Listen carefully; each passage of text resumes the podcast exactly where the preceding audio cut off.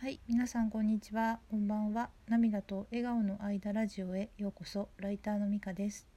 このラジオでは日々の暮らしの中での気づきを話しています。ラジオですね、ちょっと1週間ぐらいね、撮ってなかったんですね。えっと、私ね、毎年ゴールデンウィークぐらい、これぐらいのね、時期にあんまり体調が良くなくて、あの昔からっていうか、まあ10年ぐらい前ですかね、あのちょうどね、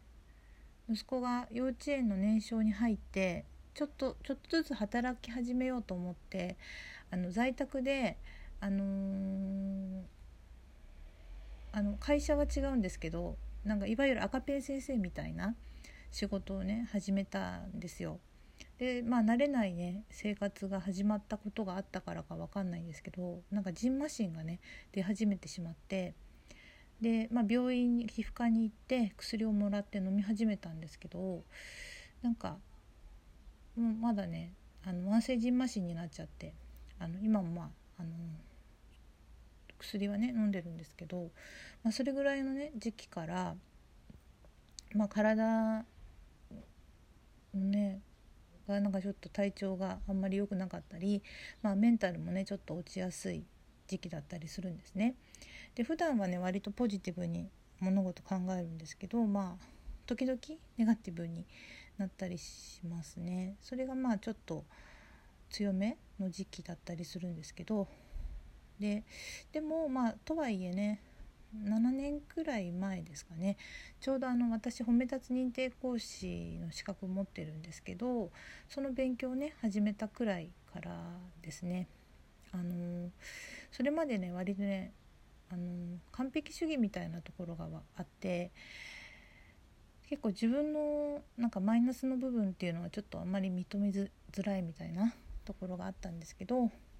まあ人間いろいろあるよなとあの思ってきてえっと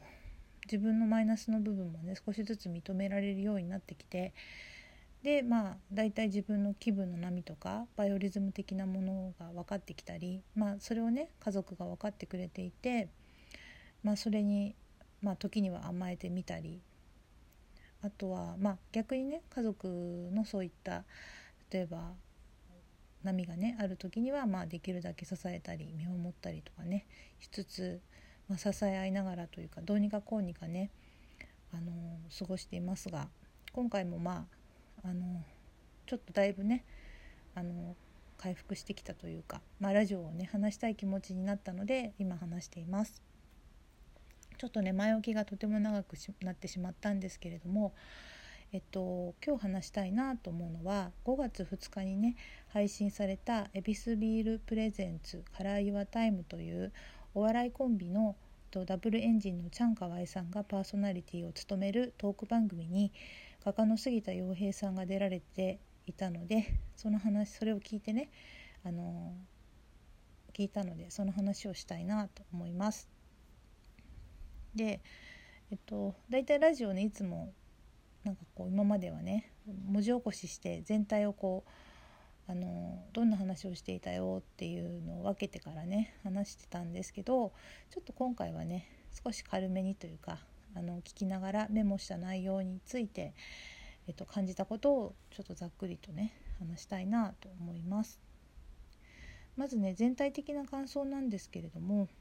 チャンカワイさんの傾聴力というかねあの相手のあの魅力を引き出す力というかとてもね聞き上手だなと感じたんですね。そのね力によってあのスギちゃんの魅力がとても引き出されていたように感じましたそしてあのスギちゃんがねとても話しやすそうに感じたんですね。でここね半年間でねいろんなメディアでねあのいろんなねお話をしてくださっていてその一つ一つとてもあの興味深くあの聞いていたんですけれどもなので、まあ、ある程度ね知っている話っていうのももちろんあるけれども同じ話でも今回ね切り口というかねあの表現の仕方が少し違って感じたんですよね。だから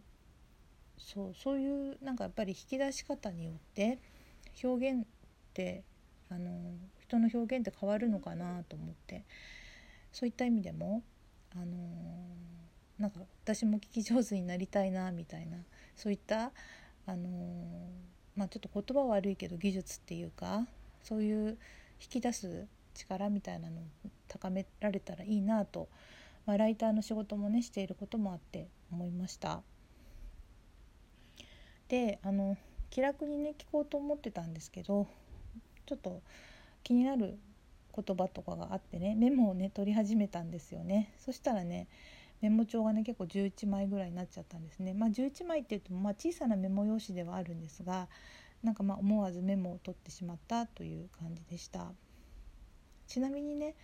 あのちょっと余談ですけどあのここ恵比寿ビールプレゼンツっていうことだったんであの私あの普段はね今ノンアルコールビールしか家では飲んでないんですけどもなんか久しぶりに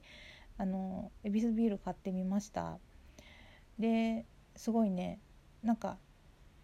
ノンアルコールビール飲んでると別にそれはそれで美味しいんだけど久しぶりに本物のビール飲んだらなんか苦みがねすごい美味しかったですね。あのー、私まあそこそこねお酒は飲める方かなと思うんですけど結構若い頃はねよく飲みに行っていてえっと結構ね種類は日本酒とか飲んでた時期があったり結構芋焼酎にはまってた時期もあって結構ねあのお酒の好みとかつまみはね男っぽいと思うんですけどなんか芋焼酎もなんかお湯割りとかだしが好きだし、まあ、つまみもエイヒレとかが好きなんですね。まあ、ちょっとそれは余談なんですけどもで今回はまあビールだけ飲んだんですが、まあ、話はね戻りますけれどもあの最初はねバチロレッテのねお話であの高校の時からね女子の多い環境だったから男性と一緒に共同生活したりとかがね今まで少なかったと。なのであの自分が選ばなかった人生を歩んでいるあの尊敬できるね男性たちとの出会いがとても新鮮だったって聞いてあそうなんだなと思いました、まあ、甲子園っていうね言葉も使っていたから、まあ、青春時代にタイムスリップしたような気持ちもあったのかなと感じましたであとスギちゃんのね作品を作るスタイルが型を持たないスタイルっていうことは前から聞いていて知っていたんですけれどもあの、まあ、昨日の自分と今日の自分は違うとかアップデートしているとかあるいはなんか自分でねあの遊園地を作っているような感じって言ってね言っていたんでなんかスギちゃんのやっていることの意味がねとても分かりやすい表現だなと感じました。